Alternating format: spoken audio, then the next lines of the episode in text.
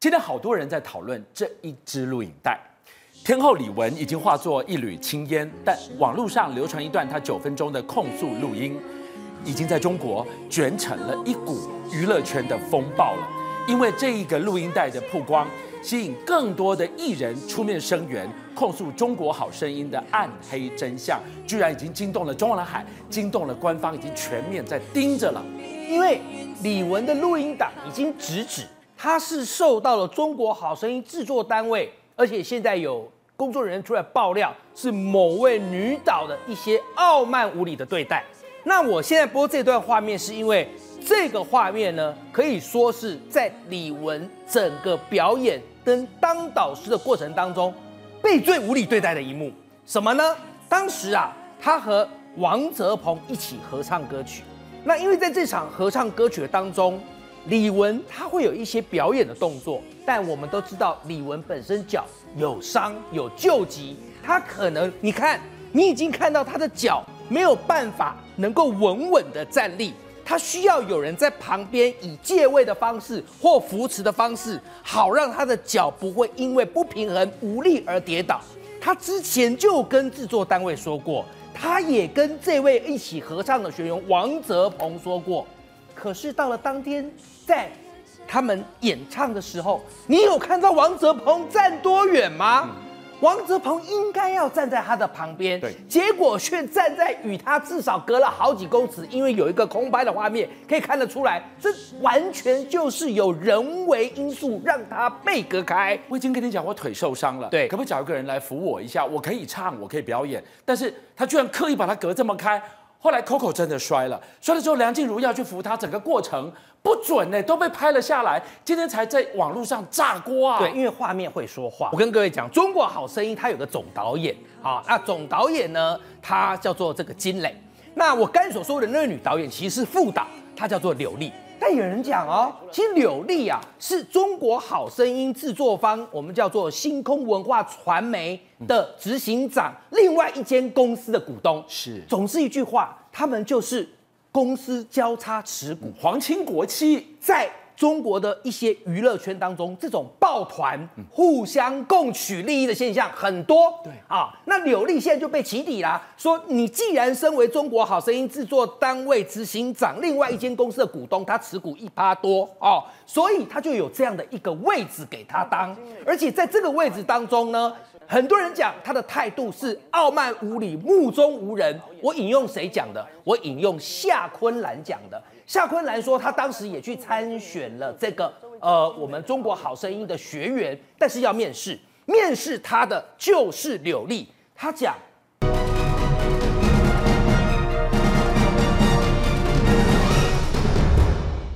好，杰明，我们看到了号称中国戏骨的中关村，现在整个销轰。那美国现在对于中国绵绵密密的科技晶片的攻势，中国腾得出手来来应对吗？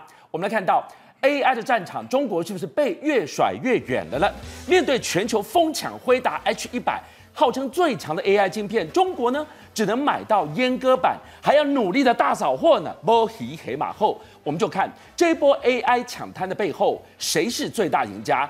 就是台积电，连韩媒都眼红了，都点出台积电居然拥有这一项王牌武器。不要讲五纳米，不要三纳米，不要两纳米。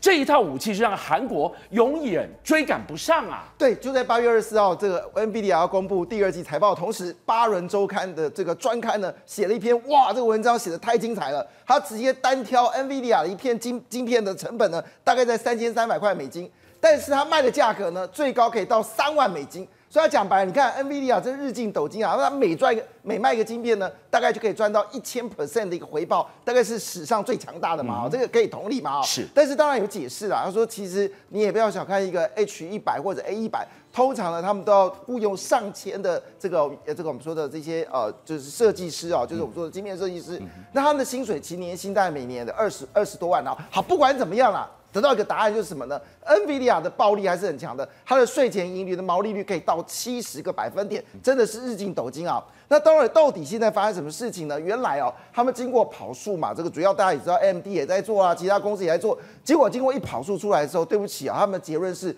未来十年没有一家公司可以跟 NVIDIA 对决，它太强了。不论你说的所谓的视听 AI 啊、视觉 AI，或者我们说高速运算啊、资料分析啊，你想到都可以做到。但是就因为它这么强哦，所以呢，现在中国呢，啊，这个先先讲这个，在讲中国之前，我们要先谈有一个竞争对手出来了，叫英国。那我们知道在这一波呢，我们听过的是沙利阿沙利阿伯也来抢了嘛，中国也来抢，那么中国来谈哦。那但是没有想到，英国也决定要抢哦，而且这次砸的钱不少钱，主要砸一亿英镑，要抢的这个晶片高达五千颗哦。现在晶片已经不够了，为什么要这么做呢？原来哦，他们的这个首相苏纳克呢，有一天哦，这个找了这个 MD 啊，还有 NVIDIA 啊，还有这个英特尔，好，大家坐来谈呢，因为现在还活着，很谈讨论这个 AI 嘛哈。这三家在这个三家的游说当下当中呢，英国发现到这件事情，他不能输，因为全世界在走的时候，他不能输，他一定要成为 leader。所以呢，他就委托了所谓的他们的国家人工智慧研究研究资源这家公司呢，而且一砸就砸四十亿，就是台币，好一亿的英镑，要买五千颗的 GPU。但是呢，有人说这个数量不够，他们要求他们财长呢要加把劲来买哦。因为为什么说五千颗实在太少呢？主要原因我们看一下中国，中国一口气买几颗？中国一口气是买十万颗啊，好，你知道，而且这个是十亿美金，十万颗，那明年还要再下哦，四十万颗，所以相对于中国来说啊，这个英国实在是买的太少了。好，这件事情呢，当然最大赢家就是台积电嘛，因为你不论是用这个六纳米，还是七纳米，还是四纳米，你基本上都要交给台积电来生产嘛，所以不论是英国下单、沙利阿伯下单，或者是这个中国下单哦，都是台积电赚钱嘛。所以我们现在看到了 H 一百。包含英国，包含沙特阿拉伯抢翻天。中国呢？这十万颗，这边要特别强调一下，这是阉割版的 AI 晶片。为什么连 A 八百阉割版的它都要下猛药抢这么多呢？当然，因为未雨绸缪，因为哪天美国又开闸说今天不能买了，所以能下单下来。所以但是可以去确定一件事哦，今年的单已经极限了，你现在下的单要等明年哦。那当然，这看在台这个韩国的心目中，当然一定很酸了、啊。他们曾经号称五年要闯过抢过台积电嘛，但没想到被当地的媒体直接泼一把冷水哦。他说哦，你们的这些大型的这些 IC 设计公司，你们又做设计，又做制造，又做封装，你全部都做在都你一家。所以，但是你看台湾不是哦，台湾只光在全球 IC 设计市占率十七个百分点，美国是六十五个百分点。但不要忘记，美国最大两家还是台湾人哦。但整体而言来看，就相对于中国、韩国就很寒酸了。你进入前百大就有三家，台湾至少也有这个也有十几家在这边加入。所以整体而言来看哦，这个生态哦，三星是没办法赶上的啦。所以杰米讲到是猛是猛在台积电的生态系。靠一个台积电，你根本没办法说最后要吃遍天下。但是他这边就直接点名联发科，联发科超过一半的市占呢。那我韩国有什么？对啊，他们说只举一个简单例子，像说 IC 设计公司，台湾有十几二十家，其中有一家叫联发科，联发科在全球排名第四名。是你韩国有吗？韩国连前十名都没有。所以不只是联发科，还包括瑞昱啊、联咏啊，巴拉一大堆，好加起来这个数十家到百家。那不止如此，你要装上封装测试，一直到周边产业，台湾这个王国可能不是这个三星的呃韩国能够想象的。所以你讲到的是。台积电生态链的概念，对这个生态链过去不是只有台积电一家，过去是鬼瓜霸掌要动一起动。从日本的熊本到美国的 Arizona，我们看到了这个生态链如何发挥最大的战力。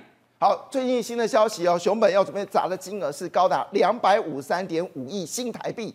我说的是亿哦，台币哦，不是日币日元哦。准备要盖这个铁路，还有横向跟纵向的马路，甚至直接从高速公路拉一条路，直接到台积电。是我们知道，因为台积电的设备很精密嘛，对，像台湾的台积电、NVIDIA 这个它的东西呢，或者我们说的这个几个精密的这些东西呢，基本上都是一大早，嗯，就是车上没人的时候，直接就是杀到台积电。是但是问得到熊本，现在塞车塞到一个不得了，对，但这次熊本是要拼了劲了，因为他知道，哦，他知道。这个这一次的工厂五纳米只是开始，对，后面二十八纳米只是开始，后面还五纳米。对，如果今天你没有这个就塞车的状况，这个情况下看台积电的眼里当然就心酸了。对，所以他们这一次呢，打算要盖一条铁路，直接 J、嗯、JR 封封这个直接接到熊本机场。然后这要横向跟纵向都要做，台积电专线就要开出来，而且为台积电还专门做一个水库，是啊，你要的水都给你，而且还做这个废水处理厂。那当然，这也吸引到台湾两家银行的在意啊哈，一个就是中国信托，我们知道中国信托呢之前呢就在这个日本呢就已经并过了一家银行啊，